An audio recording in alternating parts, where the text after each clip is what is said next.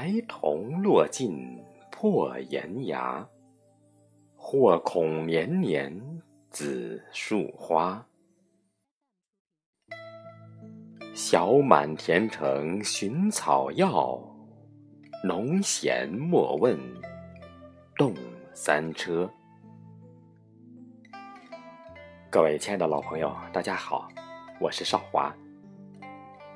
伴随吴偶听先生这首小满，我们今天迎来了二十四节气之小满。每年五月二十到二十二号之间。太阳到达黄经六十度时开始进入小满节气，距月令七十二候季节。四月中小满者，物至于此，小得盈满。这时，中国北方夏熟作物籽粒逐渐饱满，早稻开始结穗，在河道上始见小粒的果实，满满的。南方进入夏收夏种季节。小满，其含义是夏熟作物的籽粒开始灌浆饱满，但还未成熟，只是小满，还未大满。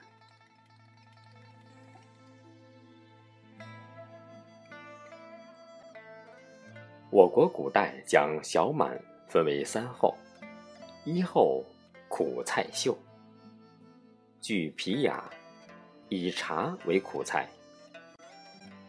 毛诗曰：“谁谓茶苦？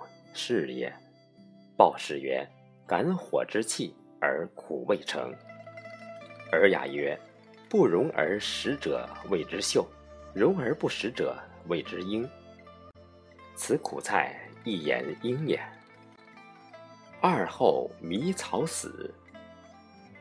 据郑康成、鲍景祥皆云：“迷草。”平立之属，《礼记》注曰：“草之枝叶而弥细者，方士曰：凡物感阳而生者，则强而立；感阴而生者，则柔而弥。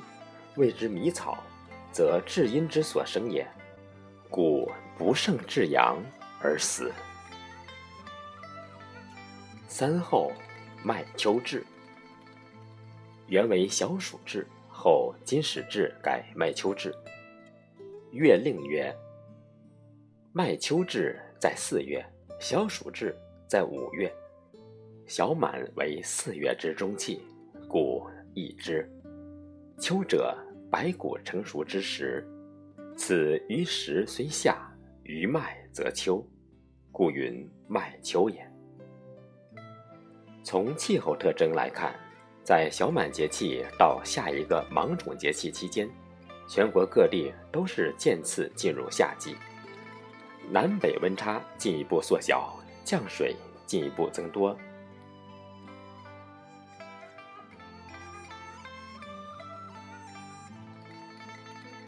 对于小麦而言，此时宜抓紧麦田虫害的防治。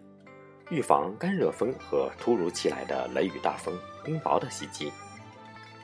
这一时期一定要注意浇好麦黄水，以增强麦子的长势。据农事谚语云：“立夏小满正栽秧，秧奔小满谷奔秋。”小满正是适宜水稻栽插的季节。华南的夏旱严重与否，与水稻栽插面积的多少有直接的关系，而栽插的迟早又与水稻单产的高低密切相关。华南中部和西部常有冬干春旱，大雨来临又较迟，有些年份要到六月大雨才姗姗来迟，最晚甚至可迟到七月。加之常年小满节气雨量不多，平均仅四十毫米左右。自然降雨量不能满足栽秧需水量，使得水源缺乏的华南中部夏旱更为严重。俗话说：“蓄水如蓄粮，保水如保粮。”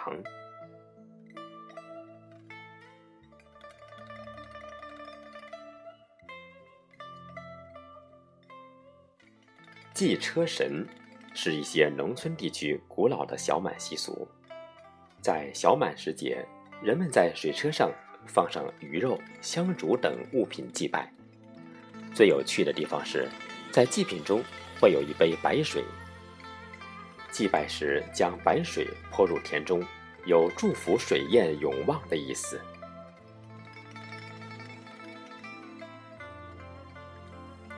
相传小满为蚕神诞辰，因此江浙一带在小满节气期间有一个起蚕节。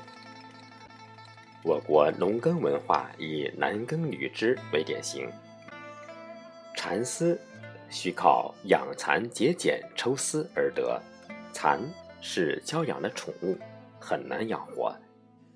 气温、湿度、桑叶的冷、熟、干、湿。等均影响蚕的生存。由于蚕难养，古代把蚕视为天物。为了祈求天物的宽恕和养蚕有个好的收成，因此人们在四月放蚕时节举行起蚕节。春风吹，苦菜长，荒滩野地是粮仓。我国民间有小满节气吃苦菜的习俗。苦菜是中国人最早食用的野菜之一。据《周书》上记载：“小满之日，苦菜秀。”《诗经》有一句：“采苦，采苦，守阳之下。”苦菜苦中带涩，涩中带甜，新鲜爽口，清凉嫩香，营养丰富。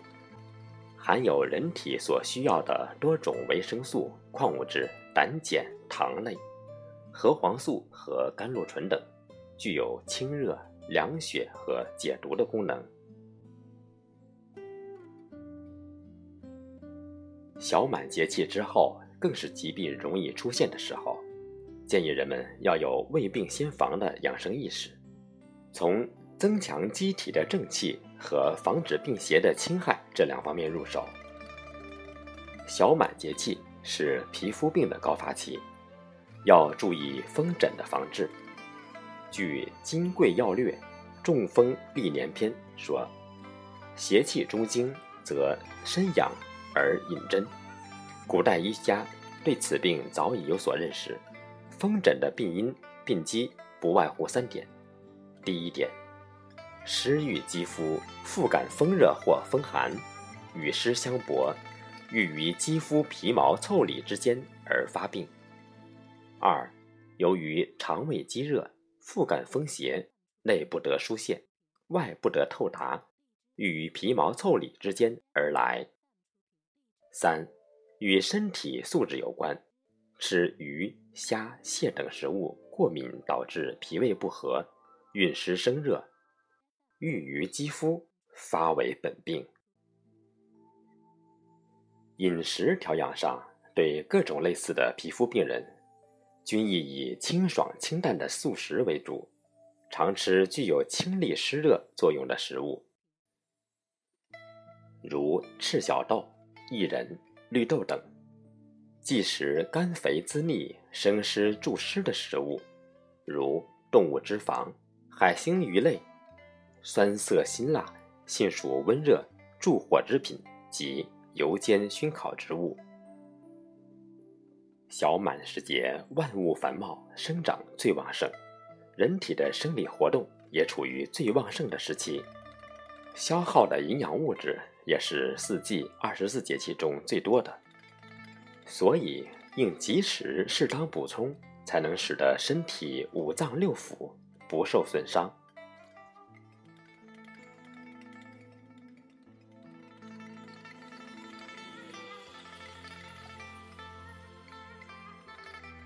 好的，亲爱的朋友们，刚才简单分享了关于小满节气的话题。按照惯例，在本次节目最后，为各位分享一首宋代文学家欧阳修所写一首五绝《小满》。夜莺啼绿柳，皓月醒长空。